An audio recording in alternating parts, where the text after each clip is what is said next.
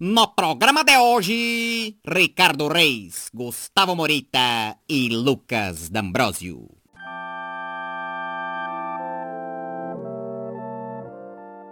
Bom dia, boa tarde, boa noite. Eu sou o Gabriel Cabral e esse episódio marca o encerramento da primeira temporada do No Programa de hoje. Foram mais de 30 conversas em que eu aprendi muito com todo mundo com quem eu tive o prazer de gravar, mas também com você, ouvinte, em que algumas boas oportunidades eu também tive o prazer de me aproximar. Eu quero então já deixar o meu agradecimento a você, que nesse ano pandêmico tão maluco dedicou algumas horas ouvindo para essas rodas sobre artes visuais.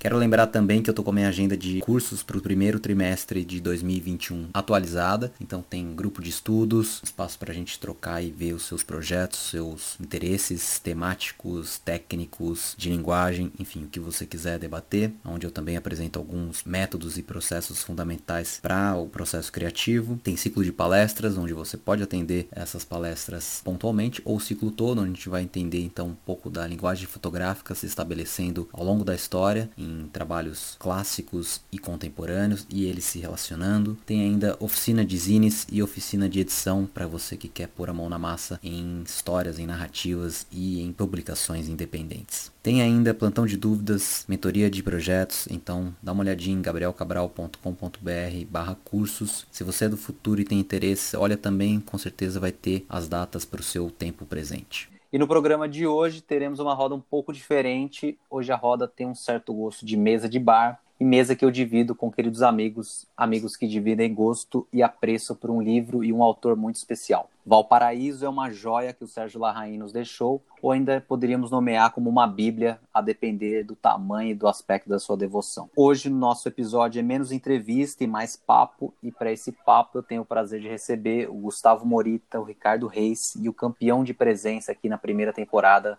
Lucas D'Ambrosio. Obrigado pela presença de vocês, meus caros.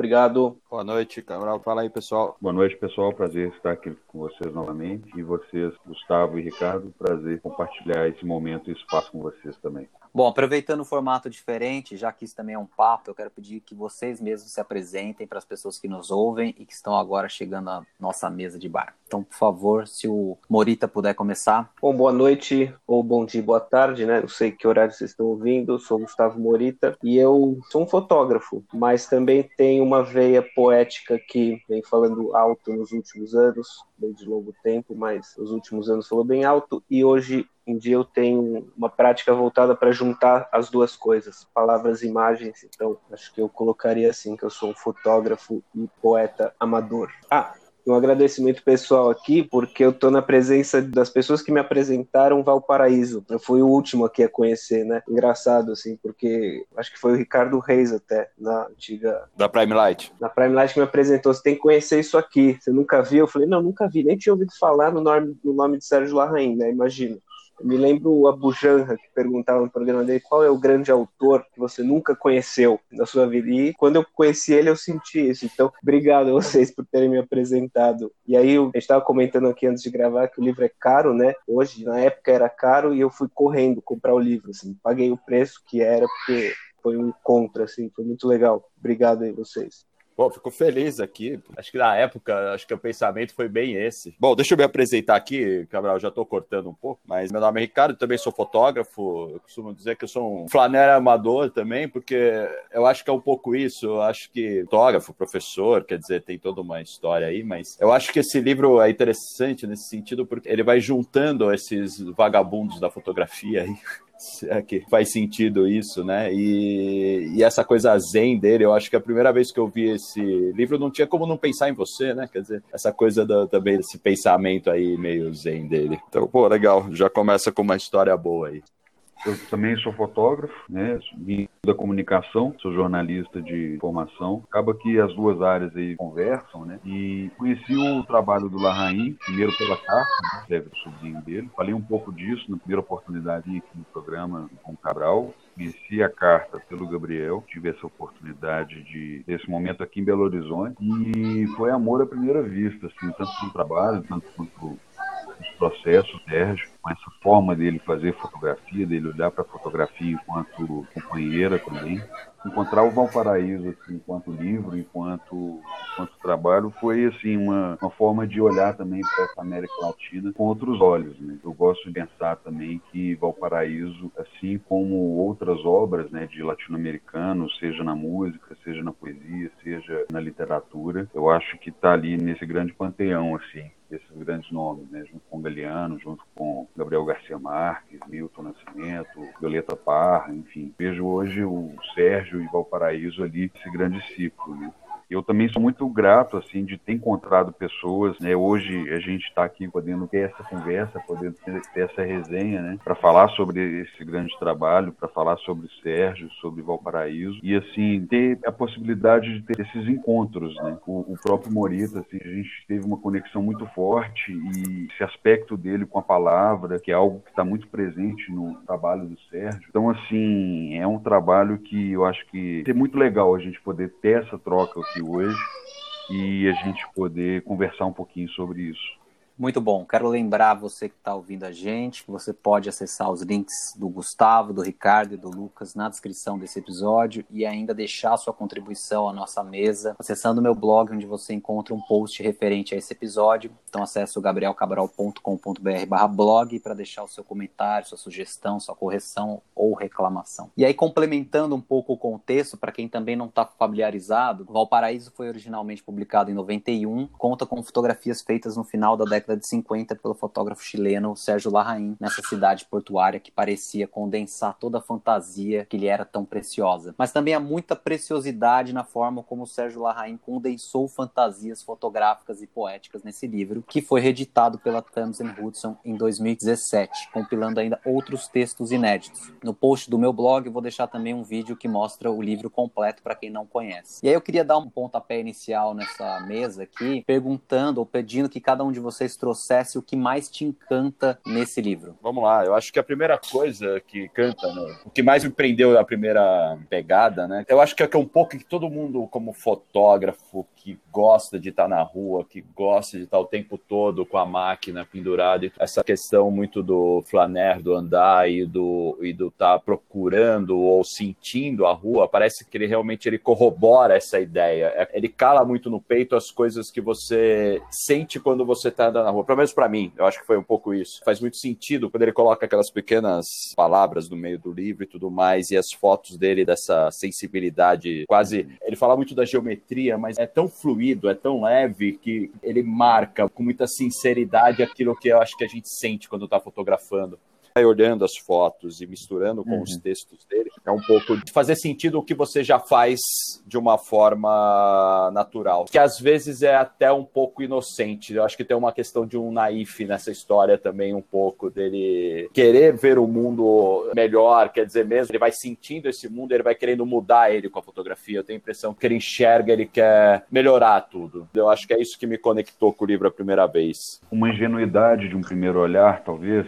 Exato. Eu acho que essa inocência quase infantil, como são as crianças dele, que ele fotografa e tudo mais, é esse jeito meio moleque. A gente falou um pouco, né, antes de começar aqui, um negócio meio anárquico dele, né? Quer dizer, é, é muito solto, é muito livre, apesar do tema Valparaíso, né? Quer dizer, de ser um local uhum. e tudo mais, muito fechado, mas passa um pouco isso, me passa um pouco dessa inocência né, nessas caminhadas, por mais que sejam as fotos noturnas, ou nos sete espelhos, ou que ele esteja caminhando, ou que tenha algumas questões de, de abandono, ou de questões sociais juntos. Mesmo assim, eu, eu sinto uma inocência no, nesse caminhar dele pela, por Valparaíso. Acho que é mágico. Ele tem essa coisa onírica, ele tem uma coisa muito. É quase infantil no bom sentido, sabe? Aquela inocência, aquela honestidade no olhar. Eu acho que é isso que me cativou a primeira vez. Eu não posso deixar de entrar com um gancho agora, desculpa, Cabral, de não começar respondendo a sua pergunta, mas é que eu estava refletindo sobre o livro e com essa questão do olhar da inocência. Eu queria comentar que, assim, o Larraín, com esse livro, me evoca uns arquétipos, seja mitológicos, desde Buda, que ele toca ali no budismo, ou o do, do andarilho, que me evoca o Basho, o poeta, o poeta andarilho, né, digamos, o pai dos haikais, do haiku, que é um grande mentor meu. Mas eu fui indo nessa viagem e me chegou a figura da Greta Thunberg. Olha que loucura, uhum. porque né, ele fala muito sobre, né, e, e é infantil, né? Eu li um texto recente sobre a Greta dizendo, poxa, precisa uma criança, hoje nem mais tão criança, mas precisa uma criança com Asperger, acho que é isso que ela tem, para mostrar pra gente a obviedade do mundo, que a gente acha que é uma inocência completa, mas eu acho que o Larraín acreditava nisso de corpo e alma naqueles escritos dele, que ele tem os escritos, né, contextualizando para quem não vê. Perfeito. Ele tem receitas para o mundo, assim, para ecologia. Ele prega uma vida que todo mundo tem uma vida mais simples, anticonsumista e tal. Esse discurso é muito, é, assim, ah, inocente, imagina, mas é, é, a verdade mais pura, né, se a gente for analisar. Perfeito. Então, eu ia falar isso no final, já, já adiantei aqui, que ele me lembra essa, essa figura, um pouco anárquica também. Aí, respondendo a pergunta do Cabral agora, a primeira coisa que me encantou, demorei para responder, mas eu pensei, fechei o livro, que foi a sensação na mão, assim, o lance da capa branca, sabe? Na verdade, foi a capa, que é a primeira coisa que me encantou. A capa, o tecido, a coisa de parecer ser um caderno de viagem, parece que eu estava diante de um tesouro, assim, de um grande explorador, alguma coisa assim. Então, o fato de ser branco, tipo capa branca dos Beatles, do Caetano, né? Então já me evoca, não tem foto nenhuma na capa. Você vai abrir a segunda coisa do texto, escrito usa a mão. Aí tem a questão da honestidade maravilhosa, que o Ricardo falou, está diante de um cara muito honesto, né? E aí você vai mergulhando na andança com ele, no flanar com ele, por esse lugar vai o paraíso, assim. Aí as fotos são outra coisa. Foi isso, a primeira coisa que me encantou, acho que é a capa e o texto. Não, é muito legal, assim, ver esses aspectos, né? E pegando um pouquinho do que o Ricardo falou e um pouquinho do que o, o Morita também trouxe, eu vejo nisso que o Ricardo falou, um dos aspectos, né, que mais me chamou a atenção. Até peço licença para trazer mais de uma questão, mais de um ponto, que eu vejo muito de uma simplicidade muito grande nesse ato fotográfico dele. Eu acho que é, é um pouco dessa inocência, um pouco desse olhar, assim, primário, né, sobre as coisas, sobre a rua, sobre as pessoas que ele fotografa, sobre as situações, o a cidade né, de Valparaíso que ele fotografa e como ele fotografa, a simplicidade com que ele enxerga as situações, as cenas, os ângulos, os cortes. Essa simplicidade me encanta, assim, particularmente. E a intimidade também é outra coisa que, assim, é um outro aspecto que me encanta demais. Ele faz um perfil dessa cidade quase como um perfil de um personagem, de uma pessoa. Ele perfila essa cidade de uma forma que tem uma intimidade muito forte para mim e que, assim, é como se fosse lendo um perfil mesmo de, uma pessoa, né? Com um perfil jornalístico ou um perfil de um escritor que vai estar falando sobre alguém e ele faz isso por meio de imagens falando sobre Valparaíso, né? Que é essa pérola do Pacífico, né? Como ela é, é chamada, enfim. Ele cria isso por tantas imagens que se mesclam, né? Em planos abertos, planos fechados, os detalhes que ele dá é quase desnudando a cidade. Então essa intimidade é uma coisa que assim me encanta demais quando eu, eu abro o livro e começo a viajar nessa história que ele conta. E trazendo também um, uma curiosidade que eu acho super interessante. O Neruda fala em algum momento que o, eles tiveram oportunidades, eles eram amigos, né? O Neruda era muito amigo, próximo assim da família dele, e eles tiveram oportunidade, inclusive, de fazer um outro livro, Casa em, Lare, em Larena, quando o Larraín vai fotografar a casa de praia do Neruda. O Neruda fala que assim, que trazendo muito do que o Ricardo disse, né? ele mais se preocupava em coletar coisas na areia, em pegar coisas na praia do que fotografar, que ele não entendia entendia isso. Ele queria mais saber de andar, de pegar essas coisinhas que estavam na praia do que tirar as fotos. Então, assim, esse ímpeto dele de explorar, de conhecer, de, de andar mesmo, traz muito desse aspecto dele, né? Essa curiosidade quase que infantil, né? Infantil no melhor dos sentidos possíveis sabe, às, vezes eu tenho a impressão de que ele oferece pra gente o olhar de um cachorro de rua. Assim, tava folheando o livro agora, né? A intimidade com a cidade num sentido muito grande, porque tem poucas pessoas, assim, as pessoas parecem muito desfocadas, tem muitos detalhes e outra coisa que sempre me chamou a atenção são os ângulos e, os, e o ponto de vista do chão, de uma coisa arrastada, assim, de esquininha, uhum. por exemplo, meio fio, né? É isso, é um quem vive uma cidade, né, profundamente, está na rua o dia inteiro, né? Um cachorro, sei lá, um, um, gato, não é uma pessoa, né? É um cachorro vagabundo, né, assim. Uhum. Cachorro vagabundo. E o cachorro é um dos objetos ou um dos personagens mais retratados por ele também historicamente, não só em Valparaíso, né? Eu acho que esse é um paralelo que daria para fazer muito, muito tranquilamente, assim, mas é legal perceber realmente essa transposição do ponto de vista do cachorro, porque ele tá ali realmente lambendo a sarjeta em muitos momentos, né, com a lente. E aquela atenção que ele dá muitas vezes para aquela folhinha no meio-fio, né? Quer dizer, aquele pedacinho de chão mesmo, né? Parece que ele tá ali, em algum momento que ele sentou em alguma calçada e tava olhando para baixo, né? Tava olhando pro, pro meio-fio, é uma florzinha muito perto, é um. É, nesse sentido que você tá dizendo, muitas vezes ele tá muito próximo do concreto, né? Quer dizer, bem perto da, do, do chão mesmo. E ele tá olhando para isso, ele, ele, acrescenta muito isso nas fotos. Fotos que ele tá um pouco mais alto, entre aspas, ele é, tem muito chão a foto dele, né? Muito a parte de baixo, assim. É um farejador. Boa. Acho que define legal o farejador aí. É, define super bem. É, e talvez seja tiro interessante para desvendar esses labirintos de Valparaíso, né? Se não for um farejador, como conseguir esse nível de intimidade com a cidade que talvez exige tanto? E talvez, assim, é um lugar que é chamariz, né? Para ser fotografado, para ser falado, é objeto, né? E você tem um trabalho como esse de destaque, né? Como fazer diferente, né?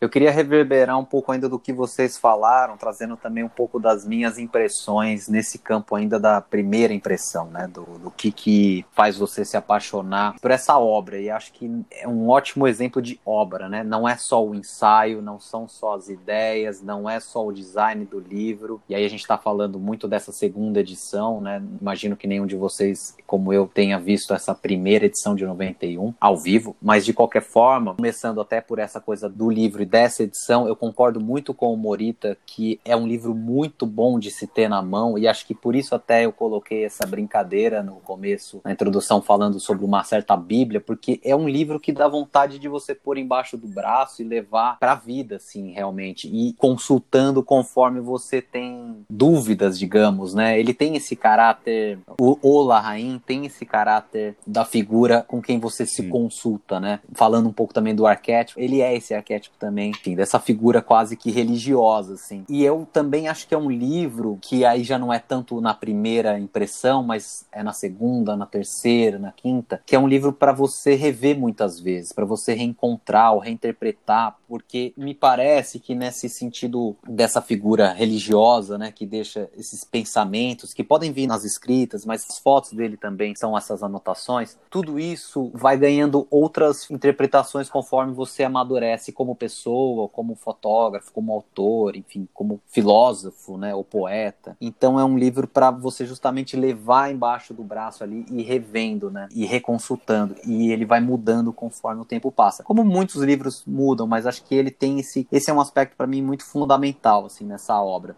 esses são os pontos que me fizeram me apaixonar pelo livro. Mas posso dar um exemplo prático, assim, não só de pegar uma foto e reler ela ao longo do tempo. Eu encontrei uma foto que eu nunca tinha visto nesse livro. Essa semana inteira eu fiquei com ele no braço e vendo, né? Na página 77 78, detalhe que os números das páginas são escritos à mão também, isso é muito legal. Uma das poucas fotografias horizontais, que ele tem muito vertical, né? Quando é horizontal é página cheia, pega as duas páginas, né? Uhum tem a foto de umas flores. Eles fazem muito esse desfoque, né? Super, assim, escolhe um elemento e como e aí por isso que eu acho que para mim inevitável fazer uma analogia com o Haikai, porque ele pega muito elemento da natureza, né? Banal, assim, então uma flor desabrochando, outro botão do lado e um desfoque enorme atrás. E eu tava vendo a foto, que era uma foto que acho que eu passava meio que na pressa, uma leitura errada, né, para esse livro. De repente de manhã eu tava vendo a figura que tá atrás é um cavalo pastando. Eu nunca tinha visto isso. Eu fiquei maravilhado com isso. Então, tem foto pra caramba o livro, né? Assim, vai até 178 páginas. Então, eu descobri uma foto que eu nunca tinha visto, assim, e fiquei encantado. E a foto ganhou uma dimensão, assim, que eu não consigo parar. Eu marquei ela e não consigo parar de olhar ela, como uma citação de um livro, assim. Esse cavalo atrás pastando e ele. Isso é muito doido, né? Porque você reencontra várias fotos e não é como se você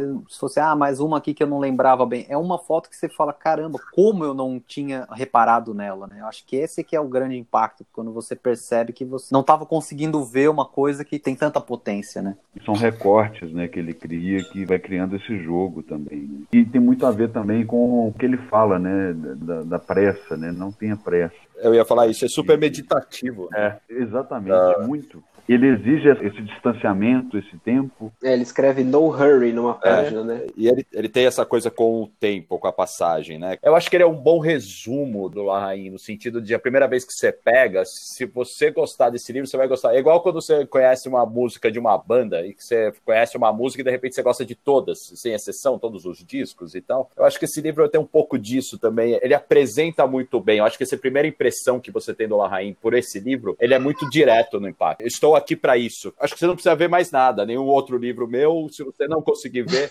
tá aí esse aqui, né? E ele é muito cativante mesmo. Acho que essa questão que o Cabral colocou. Até o Morita falou que ele é branquinho, a capa tal, né? E é interessante, porque o meu não. E aí, quando você falou, puta, ele já foi branquinho e tal, ele já foi limpo, porque o meu tá imundo. A capa tá realmente bege, suja, cheia de marcações daqueles negocinhos para marcar. E ele me acompanha desde a primeira vez. Ele tá. Ele muitas vezes tá, eu vejo ele dentro da minha mochila, da minha bolsa, por nenhum motivo específico, só pra se der tempo dar uma paradinha e dar uma olhada. Se for para falar do livro em si, né? Dessa primeira impressão, do objeto livro, eu acho que ele tem muito essa pegada mesmo que o Cabral falou. Você olhar, meditar e parar, e, e essa surpresa muito genial da, dessa foto, acho que é a página 77 que eu achei aqui da, da flor com o cavalo aí. É, é incrível, porque você falando agora, eu mesmo, meu livro estando todo arrebentado do jeito que ele tá, eu também não tinha percebido o cavalo, você acredita? Então, é porque ele ocupa o quadro é. inteiro é. quase, isso é muito Genial. inteligente. Ele é uma manchona, é. né? Você só vê porque pescoço e um, duas pernas identificáveis, assim. Sim. E a curvinha do maxilar que ajuda a criar aquela identificação é. ali da, do, do, rosto, né? Da, da cabeça. Vocês têm a impressão que agora a gente acabou de ter um, pelo menos da minha parte aqui, nós estamos conversando de repente, mas eu acho que ele acabou de, a gente acabou de ter uma lição aí do mestre desse tom religioso que falou: olha, cara, você olhou o livro tantas vezes, mas você não olhou direito, você não parou para olhar esse livro como deve ser. Olha com mais calma, para, puxa o freio de mão um pouquinho, você não está meditando o suficiente com o livro. Sim, eu senti isso. É como a lição de um mestre zen, como você lembrou no começo. Um mestre zen falando falando para você, não existe um instante igual ao outro. Nem mesmo a leitura de um livro, né, um texto que você pode ler mil vezes, uma foto que você pode ler mil vezes, nunca vai ser a mesma leitura, né? Sim. E eu senti puxão eu puxei, de orelha, assim. Eu senti, senti também.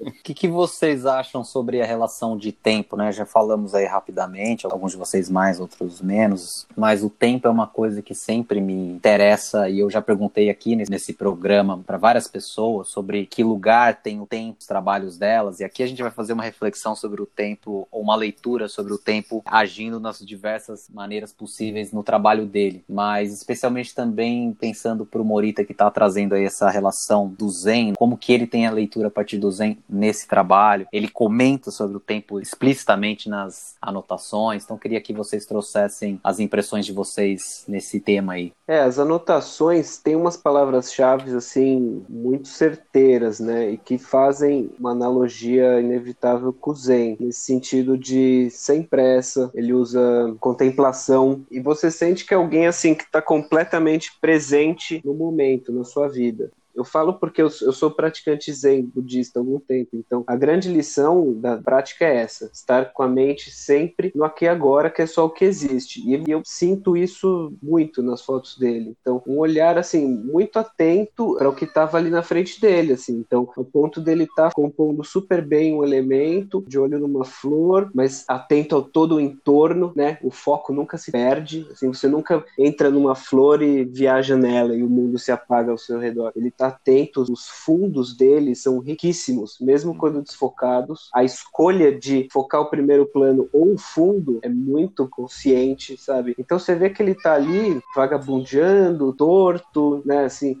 tem até um olhar de bêbado, às vezes eu acho, que é uma coisa meio torta, assim, uma... e uma liberdade completa no olhar, que é outra coisa que me chama atenção, de tá, fazer torto, né? Algumas coisas. E o tempo, que dá tempo ao tempo, ou seja, eu vou fotografar um detalhe aqui, vou ficar nele, vou estudar ele, o chão, uma bituca de cigarro, um orvalho. É a atenção que o, todos os, sei lá, os grandes estetas, monges, zen budistas, japoneses ou de qualquer outra cultura, é coisa que eles dão atenção, né? Outra coisa, acho que ele não perde tempo, é isso. Não perde oportunidade, assim, é. Tem umas cenas assim que tá desfocado, borrado, você fala, ah, pô, não, né, não gastou tempo ali, errou, mas é para pegar o instante, pegou, não perde oportunidade, não vacila, não escapa, né? Como o Bresson dizia, viu a foto, perdeu, né? Tinha que ter fotografado, coisa nesse sentido, isso acho que é muito de estar presente também, de arqueiro. Esse tempo presente é o livro todo, né? Ele dá muita ênfase nisso, acho que é até legal, o Morita, praticante filosofia zen, mas é interessante que ele vem dessa escola, né? Como você falou do arqueiro, de repente do arqueiro zen, o livro lá tal, mas eu acho que esse momento para ele vem num tempo diferente. É, eu não sinto ele como Bresson, por exemplo, que tinha aquela coisa do alerta, o tempo todo pulando, muito rápido, né? Acho que o lance dele, é, a rapidez é dentro do cérebro, sabe? Eu vejo, tem essa questão do desfoque e tal, mas é muito contemplativo, né? Eu tava aqui olhando, até pensando muito nessa edição, eu acho que tem um desenvolvimento também nessa segunda edição do livro, porque, bem ou mal, no livro dessa edição que a gente tá usando, que tá falando e tudo mais, tem lá no finalzinho a edição original, né? Então dá muito para dividir quais são as fotos que ele acrescentou depois, e essas fotos são acrescentadas depois, eu acho que tem um, um desenvolvimento dessa relação com o tempo também. Talvez seja mais contemplativa, talvez vocês vejam aí, ele até recortou duas imagens, ele fez o crop como ele achou que tinha que fazer, que é de uma praça, um senhor lendo o jornal ali, a página 116, 115, de uma vassoura uhum. e sem tempo, né? No time, the present. Mas tem uma contemplação, foi como o Morito falou, aquele segundo plano, aquele, aquela mulher passando lá na pontinha, encaixando na árvore, a vassoura no ângulo, a, essa composição desses arcos na frente aqui da grama, isso é totalmente contemplativo, né? Ele tem também esse desenvolvimento de um tempo, de começar a ter um tempo mais expandido nesse presente. Não sei se fez sentido isso. Não tem como falar de tempo sem não ter uma brisa, né? Ele tem um caminhar também nesse, nesse processo. Fotos mais. que são até um pouco mais nítidas, de repente. Eu acho que é isso que, que me vem à cabeça com esse tempo dele. Tem um desenvolvimento, tem um caminhar dentro desse, dessa jornada zen dele também. Não sei se faz sentido isso para vocês. Concordo. Esse aspecto contemplativo eu também sinto muito presente, assim, nesse andar e caminhar dele na cidade. Eu acho que mais do que um, um frenesi desse flané desenfreado às vezes, essa coisa pela busca de uma foto perfeita, pela busca somente de um instante decisivo, eu acho que sim, eu acho que tem essa pausa, eu acho que tem esses momentos de respiro, né? Em busca desses momentos contemplativos, desses encaixes, desses respiros mesmo, né? Das cenas, daquilo que ele consegue encontrar, daquilo que ele consegue ver, daquilo que ele consegue enxergar e que se transforma nas fotografias dele. E aliado, né, com certeza, aí com a questão daquilo que ele entende, daquilo que ele segue enquanto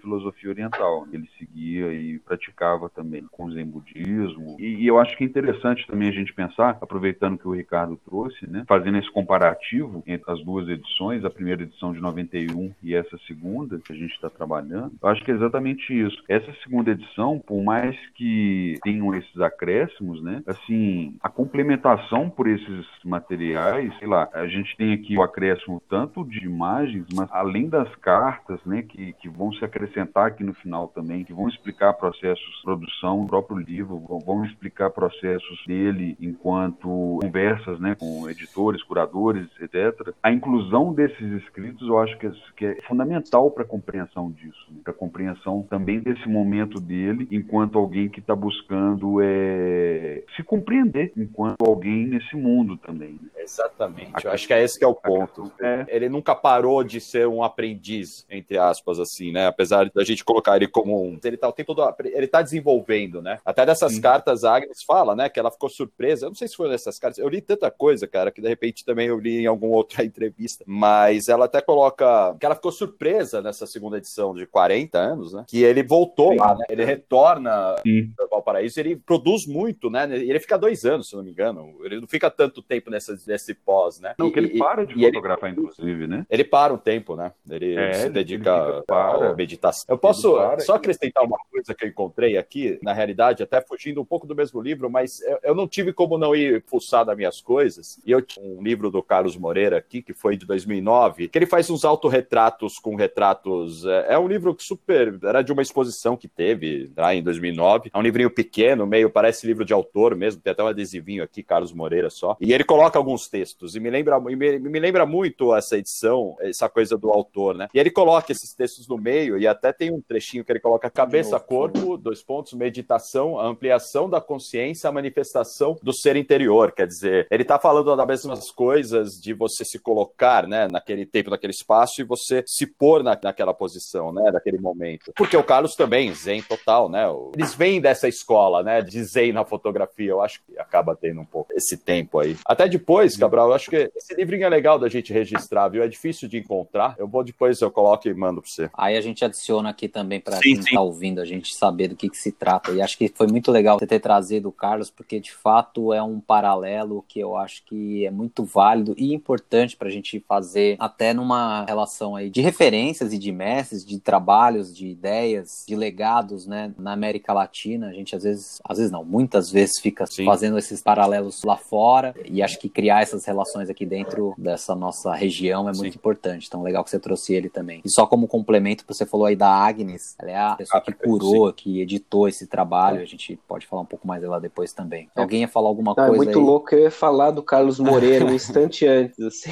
mas você falou tudo. E esse livro que você tá falando é um que é um pretinho de Sim, capa preta, mesmo. compridinho. Ah, eu tenho ele. Ele tem a mesma pegada, muito né? Ele também mesmo. coloca os textos, os pensamentos dele ali, né? Nessas páginas em preto, escritos em branco. É, né? mas, mas, são mais fotos de sim, intimidade, sim, sim, de casa, né? De composições. É um lado. É um lado interior. Que também dele, tem né? no Valparaíso muita coisa, né? Essas janelas, claro que não tem tanto objetos pessoais e tudo mais, mas eu vejo no Larraín muito presente a intimidade. Eu acho que uma das lances do livro, eu acho que isso que é importante. Talvez isso seja uma coisa, a gente ainda voltando, talvez até um pouco nesse sentido de que, que é, o livro te agarra a primeira vez, é que aquelas cartas que tem no final, os textos dele escrito à mão, essa preocupação em colocar tudo isso traz a gente para uma intimidade do autor muito grande. Como se você estivesse explorando a alma do cara, sabe? Ele te libera isso. É, eu acho que essa coisa um pouco do Zen também, do desapego, né? Quer dizer, ele fala em muitas cartas, eu te dei tudo, Agnes, não tem mais nada. Então é isso, faz o que você achar que tem que fazer. Ele desapega com isso, é, tá aí na tua mão. E ele dá isso pro mundo, né? Inclusive os pensamentos do que ele acha que pode resolver dentro da inocência dele, talvez, sendo um pouco cético, mas e isso é importante, daquilo que a gente estava falando, mas até as, as soluções que ele tem para a humanidade, né? Então, assim, ele dá tudo dele para todo mundo. Ele dá para você, quando você pega o livro, tá lá. Não tem mais nada. Eu acho que é essa intimidade que esse livro traz. Ele transcende a cabeceira, né? Você falou agora aí, eu tava olhando, vi uma das citações que ele coloca, acho que fala muito dessa questão, e ainda reverberando o tempo, né, como temática. O presente barra instante é o objetivo, não o caminho objetivo sublinhado. Tem outras aqui que ele fala também que dão claramente essas noções de tempo, né? Porque eu acho que isso é muito interessante. Não é que ele fala do tempo como uma coisa que ele vai discorrendo, ele dá diversas noções de tempo e as imagens também dão muitas noções de tempo, no sentido de que se é o presente, se é o passado, se é, um, se é essa transposição de uma coisa para outra, uma passagem, enfim. Então ele fala, por exemplo, sobre horizontal, três pontinhos, vertical, três pontinhos, contemplação o que também sugere uma questão de dividir o processo, né? Como vocês também tinham falado em outros momentos que ele faz essa questão, ele apresenta né, essa versão quase que metalinguística de um trabalho, fala sobre o próprio trabalho, experimentando o vertical, experimentando o horizontal, o que me faz pensar ainda sobre essa ideia de contemplação e de experimentação, como ele valoriza as coisas mais efêmeras, né? Então, diversos momentos ele traz essas sarjetas, ele traz algumas flores que nem sempre são as mais bonitas, ou folhas pela cidade, enfim, diversas sutilezas da cidade, né? Ou seja, construções e rastros das pessoas, da sociedade, das dinâmicas entre as pessoas, mesmo da espacialidade da natureza, da arquitetura, enfim, como essas coisas vão se transformando e vão deixando seus rastros, né? E é interessante porque isso dá uma certa vida a coisas que às vezes a gente não entende como vivas, né? Como a própria arquitetura, né? Enfim, só para voltar algumas coisas do que vocês falaram e como eu também enxergo esse tempo dele. E aí, puxando dessa coisa das citações, eu queria que vocês falassem um pouco mais sobre os textos, que a gente já citou alguns, mas só para também localizar as pessoas, existem, digamos que, duas categorias de texto, né? Existem essas citações que são manuscritos, que vêm muitas vezes criando quase que duplas ou rimas com fotografias, vão acontecendo ao longo do livro inteiro. Às vezes é uma palavra e às vezes é um texto um pouco maior, em parágrafos.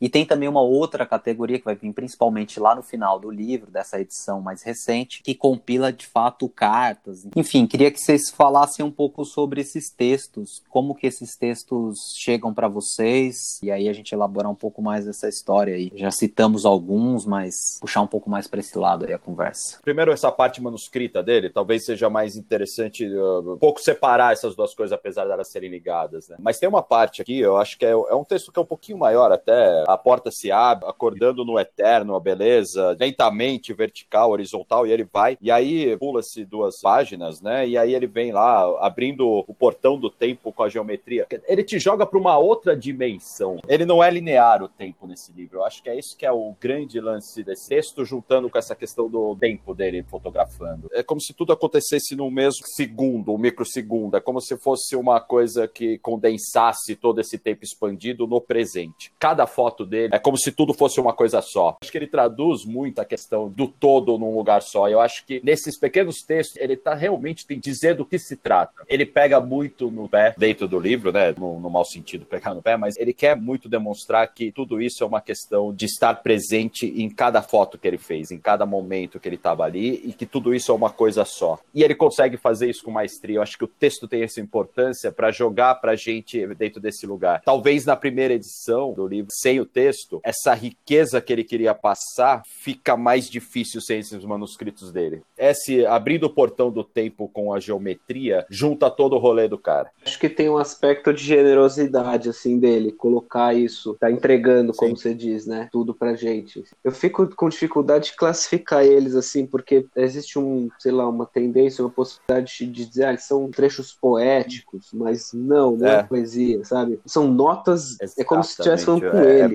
né? E sobre o próprio processo, assim, metalinguagem pura, então, ao mesmo tempo é um tratadão sobre fotografia, uhum. algumas coisas, tipo, só que dizendo de uma forma poética e filosófica. Esse que você citou, para mim, é, é como se ele tá falando de um Sim, obturador, né? Opening, eu abrindo o portão do tempo com geometria no quadro. Pô, ele tá falando de uma técnica, só que é, ele joga você para uma assim, outra dimensão, é, é uma dimensão interna. Ele realmente consegue colocar. Eu achei legal você pensar. Eu nunca tinha pensado no obturador, cara. Eu sou um cara de fotografia, eu adoro, adoro a parte um pouco técnica da coisa. Eu nunca tinha me passado essa, essa relação, você acredita? Para mim, ele sempre me jogou para um lado muito mais brisa dele do que no bom sentido novamente, mas numa coisa muito mais espiritual dele realmente, sabe? De, de, dessa ordem, dessa harmonia que ele encontra. Engraçado, de novo. Eu acho que esse livro tem essa magia. Não, é só uma, é Não, uma, é uma leitura, leitura né? mas eu acho incrível. Esse livro tem essa magia também da gente estar tá conversando sobre outra forma. Eu nunca parei, eu nunca consegui olhar para ele como um cara técnico, apesar da carta, uma série de coisas assim, mas ele me traz muito mais uma espiritualidade. Legal, adorei essa coisa. Aprendi mais uma, mais um puxão de orelha. Sabe assim, o ato sagrado, assim, de abrir a caixa escura para entrar luz? Sim, Isso é muito místico também, apesar de ser técnico. Não, genial. É uma alquimia é, doida, é, né? É. Eu acho que a genialidade é que tem essas duas interpretações. E leva também a gente a perceber uma questão que eu acho muito interessante do trabalho dele, como existe um equilíbrio entre a sofisticação e a coisa do parecer espontâneo no sentido dessa coisa do vagabundo que faz ali sem muito pensar, às vezes parece até bêbado. É. E que na verdade é muita sofisticação, né? Mesmo quando ele tá simplesmente testando coisas, depois quando ele lapida isso em edição, né, em olhar o que que ele tem, falar para editora, é isso aqui que eu tenho, e ele entender os valores em cada um desses pequenos pedaços, sejam pedaços de imagens ou de ideias, como depois vem os textos, né? Mostra muito claramente para mim essa sofisticação do trabalho dele. Aí eu não sei se o Morita pode falar um pouco mais, eu gostaria de falar um pouco mais, mas acho que seria legal trazer essa ideia da sofisticação do texto nessa construção poética realmente. E aí fazendo esse paralelo até com o Haikai, que é uma prática tua também, porque essa escolha da palavra, do lugar, das, das sugestões que você deixa, né, de cada palavra em cada lugar, enfim, queria que você falasse também um pouco desse, desse então, texto justamente isso, assim, eu não consigo encaixar ele como poesia propriamente dita. Não acho que ele teve essa intenção, assim, sabe? A sensação que eu vejo é notas do que é muito importante e vital para ele como artista e para a prática dele, como por exemplo, me lembrei aqui de um que era uma coisa assim super estranha para mim, que ele coloca escala humana numa e é isso que é interessante. Você está folheando o livro, não tem uma razão de ser das coisas assim objetivas, né? Então você está folheando as fotos, aparece um pá, encantando o planeta, um. E aí, em determinado momento, aparece isso, escala humana. E, engraçado, me joga para técnicas, igual a outra que o Ricardo falou. Escala humana, eu falo, o que tá escala humana aqui, né? O que, que tem a ver isso? É, me lembra da época que eu comecei a fotografar, quando eu lia, ah, escala humana é importante na paisagem, para dar noção de tamanho e tal. E ele põe, né, essas figurinhas, essas sombras, esses transeuntes passando, assim. Então, na segunda edição, é como se ele quisesse generosamente entregar o, assim, o ouro dele a, com as anotações, com, sei lá, né, com aquilo que ele expõe, ele falou, não, vou pôr, né? E é generoso isso, é muito generoso deixar pra gente isso. E o manuscrito, o manuscrito dá todo, enfim, pessoalidade. E que até a numeração Sim. da página, ele os textos que não são escritos, são mais longos em máquina de escrever, com os erros que ele botou, né? Assim, não, não, corrigiu depois, botou um caráter de pessoalidade, assim, de, de abertura. É isso que eu sinto puxando para esses textos que estão no final, né, compilados ali, principalmente são cartas. Tem uma carta especialmente que mostra também esse caráter da generosidade. É uma das cartas que ele escreve a Agnes quando ele acaba de receber o livro pela primeira vez. E aí ele agradece muito pelo trabalho, agradece a todo mundo que participou desse trabalho, né, várias etapas, entendendo que um projeto como um livro não se faz sozinho e pede que alguns livros sejam enviados para outras pessoas e que mandem mande a conta desses exemplares para ele pagar esses presentes que ele vai dar a determinadas pessoas. E principalmente, Cabral, nesse ponto ele fala para dar os livros para as diferentes pessoas que trabalharam na produção. Pode cobrar de mim, para as pessoas verem o que, que elas fizeram e terem isso na mão, como é que elas fazem parte disso também. Né? Ele fala muito do craft, né, do fazer, e ele quer que dá para todo mundo que participou da produção. Sim, porque elas também são carta, donas, né? né? Exatamente. Uma sensação que eu tenho, até puxando um pouquinho do que o Morita acabou de falar falar também, trazendo também alguns pontos que o Ricardo trouxe a respeito desse aspecto do livro enquanto esse modelo de uso, né, consultivo e tudo. Eu, eu fico com a impressão que se a gente juntar esse livro junto com a carta do Larraín, o trabalho vira um grande manual, sabe? Esses apontamentos que ele traz, escala humana, poucas pessoas, aí você vai pegando essas anotações, aí você pega esses registros datilografados, aí tem as pinturas que ele faz. Se eu não me engano, tem uma pintura do Hopper aqui como referência dele, né? Parece que é um grande manual, sabe? Um manual de vida e barra fotografia, barra processo, barra tudo. barra meditação, barra planer, pra você barra, colocar debaixo do braço e sair andando. E consciência universal, né? Que ele pega muito nisso, né? E aí é, sim, entra nos outros é, textos, ele, ele, coloca essa consciência universal, né? Ele até criou, transcreve numa pirâmide ali, talvez no ensinamento maior. E aí ele fala da humanidade, né? Ele, ele tá querendo que a ONU ensine a todo mundo meditação na escola, né? Ele tem esse desejo que todo mundo possa alcançar essa paz, eu acho que interior desse tempo, né? Eu acho que é esse o grande lance Exatamente. que ele passa como professor, como mestre. Quer que todo Essa mundo tenha mensagem de vida dele, né? Esse gesto de generosidade dele é a entrega disso como um todo, né? Apenas como um contexto aqui também, o Lucas comentou, e acho que alguém já tinha falado em algum outro momento aí, a carta do Larraín, que talvez muitos de vocês que nos ouvem já conheçam, estão entendendo do que se trata, mas essa famosa carta é uma carta que ele manda ao sobrinho que queria começar a fotografar, e aí então ele em uma página e meia passa algumas dicas muitas delas práticas no sentido de o que ele deve fazer, comprar uma câmera aqui custar menos e couber melhor na mão, né, que ele se sinta bem, enfim, algumas dicas de revelação, de equipamento, mas muitas dicas sobre esse flanar, sobre como ele enxerga a fotografia. E aí, na verdade, ele descreve todo o processo fotográfico, desde então o que você deve comprar, né, em termos de o mínimo equipamento necessário para poder de fato fazer, mas na verdade daí para frente fotografar, simplesmente viver, né? Então, quer andar, anda, quer parar, para, quer comer, come. E depois ele ainda fala sobre um processo de dividir, ele fala sobre frases maravilhosas, como mostrar é dar de comer, enfim, uma série de frases assim que são incríveis e que já apontam então para uma materialização do trabalho, né? Para você dar a saída. Fala sobre você ver as suas imagens na parede, ficar olhando para elas enquanto elas fizerem sentido, para você também olhar para as referências e absorver do outro o máximo que puder, dar então de comer comer, fazer um livrinho, fazer uma exposição. É uma carta que resume assim de forma maestral o processo criativo como um todo e uma leitura muito linda, muito generosa, muito bonita por ser, né, para alguém próximo e querido a ele, mas também com uma qualidade poética que é notável. Você comentou que na carta,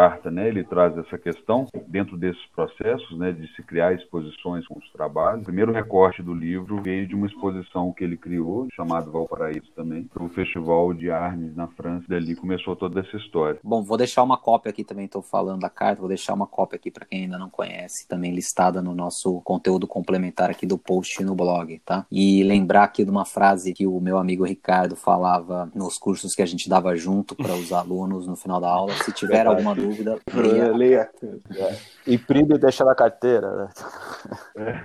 Na dúvida, leia. Mas a gente baseava muito, eu acho que o Larraín é um grande. Ele, em algum momento, eu acho que tanto o Cabral quanto para mim, eu acho que ele ajudou muito. A gente teve alguns mestres na vida, mas eu acho que o Larraín tem um lance muito dele conseguir condensar muito do que é a generosidade de querer passar para o mundo com a maior honestidade possível o que é esse até essa paixão que eu acho que tem um pouco de viver para a fotografia, como dizia o Carlos. Né? Eu me lembro como ele falava assim: você vive para a fotografia no momento você se deixa entrar nela, você se coloca a serviço. Claro, eu tô aqui uma liberdade falando da forma como eu escutei, mas é um pouco disso mesmo. Acho que realmente ele consegue condensar essa informação de você se joga, anda, faz, deixa ela te levar, deixa a fotografia te abraçar. Eu acho que é esse que é o grande ponto dele, é, é de você deixar se envolver por esse momento presente. E a fotografia é uma ferramenta ali para você expressar algo tal, mas você tem que estar tá inserido dentro da fotografia e não não ficar tentando muito mexer ela. E ele tinha essa generosidade de querer passar essa paixão e ele fazia isso muito bem. Eu acho que é esse que é o ponto. Ele fala muito, como você falou, tá realmente falando muito sobre o ato fotográfico, né? Sobre como transmitir a importância que é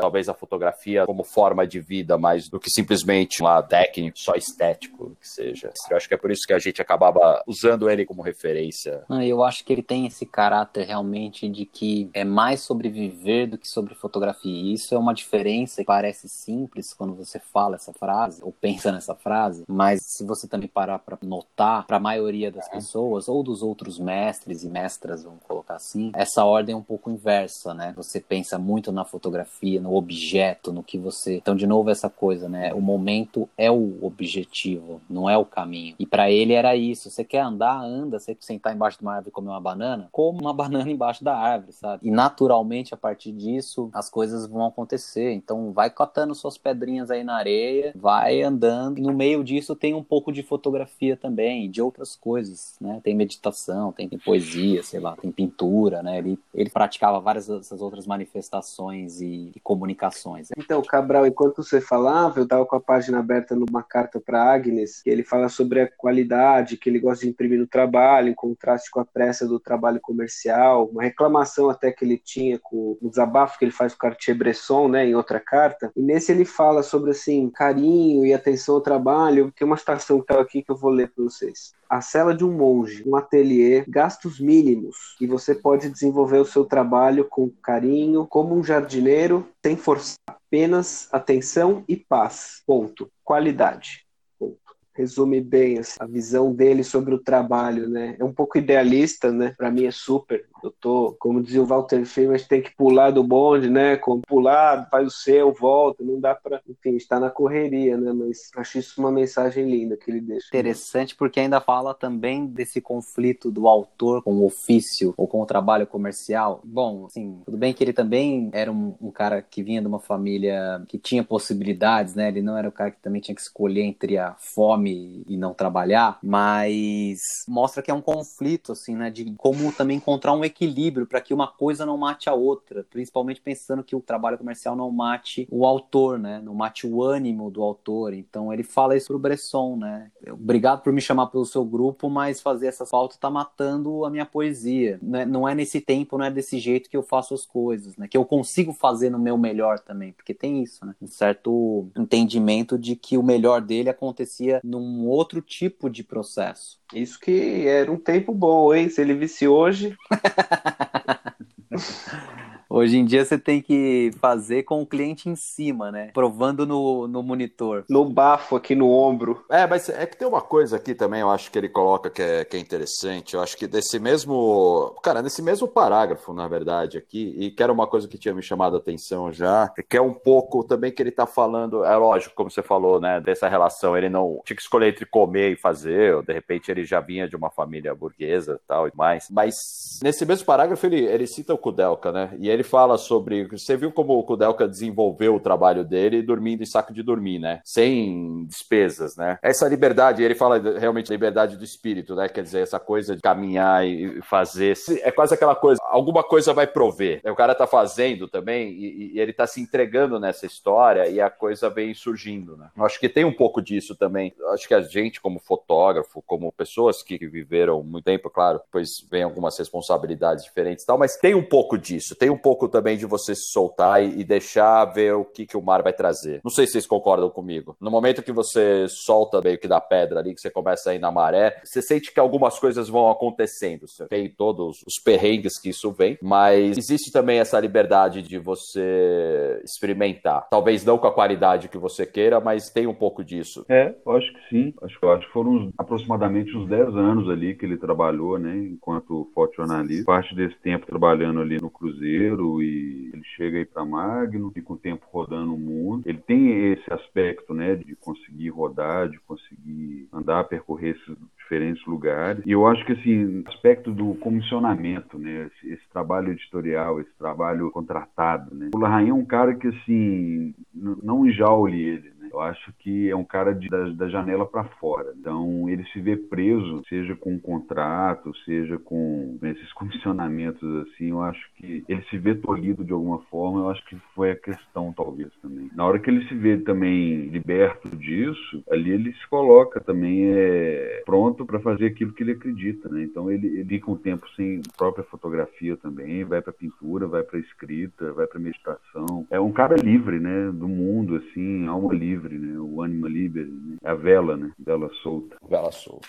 E às vezes tem vento, às vezes não tem, né? É, exatamente. Mas tem que estar tá solta. Mas você tem que estar tá no mar, né? É. Eu acho que o lance que aconteceu de bom para ele foi ele ter percebido cedo isso, vai ficando mais difícil. Então você fala, pô, é impressionante a jornada, né? Coisa, né? Ápice de carreira de fotojornalista, né? E o seu grupo, pô, 10 anos, quase nada, vou sair, não tá legal, né? E aí sai, decide jogar tudo e, e ser essa alma livre. Esse... E aí eu acho que no dilema que vocês falam, né? De, ah, não sei se ele tinha dinheiro e tal, então acho que é uma escolha de meio vida monástica também, assim, de não, vou viver com mínimo, né? Eu até me questiono, Sim. às vezes, assim, porque ele, eu li alguma parte que ele tinha um filho ou uma filha junto, ele não era um cara solto, tinha uma família. Não. E aí ele vai com a família, né? Fala, Puta, mas isso precisa de uma coragem, assim, que se o tempo passa muito, você não vai, né? É, eu então eu vejo assim. Tempo, né? Assim, essa tomada de decisão, porque vai passando ali, você não tem como, né? Uhum. Vai fechando mais, né? Mas tem que ter, eu acho que um pouco, porque ele saía de um começo, de uma largada um pouco mais para frente ali, mas que pela largada dele, ele deveria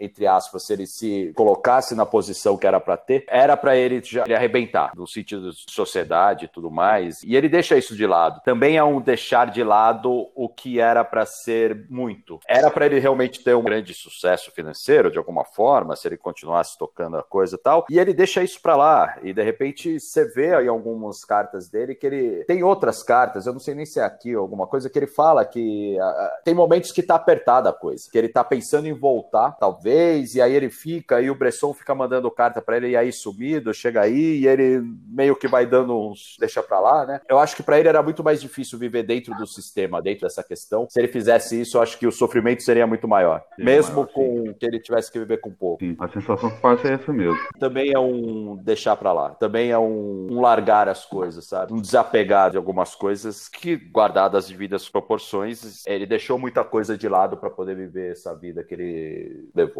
Era importante para ele. Bom, enquanto a gente pede a saideira aqui, o dono do bar vai limpando o nosso pé, subindo as cadeiras na mesa, eu queria pedir uma rodada aí de considerações finais, que na verdade não são finais definitivas, mas é finais para encerrar aqui os trabalhos desse episódio também, inevitavelmente, dessa temporada. E quem sabe a gente volta em um bom momento para falar de outros trabalhos do Larraín, ou mesmo reverberar esse mesmo trabalho sobre outras maturidades. Então, fazer essa rodada final, por favor. Bom, eu sabia que viria essa pergunta e eu separei um poema que eu escrevi de uma conversa que surgiu com o Lucas, que vou dar um pouco de contexto antes, porque fica legal. A gente estava conversando Pode. sobre essa carta que a gente estava citando, né, pro sobrinho que queria ser fotógrafo. Terminado o trecho, ele fala sobre isso. E aí você tá lá, já que tá com fome, para de uma árvore, come uma banana. Interessante, porque o Bachô, o poeta Matsuo Bachô, conta do, de uma bananeira que tinha na, na, na frente da choupana dele. Então, eu achei incrível essa relação da banana com, com a banana. O cara ser apelidado de bananeira, né? Aí o Lucas comentou assim, pô, tinha um fotógrafo. Conta aí, Lucas, esqueci essa, que o cara chamava Bananinha. Então,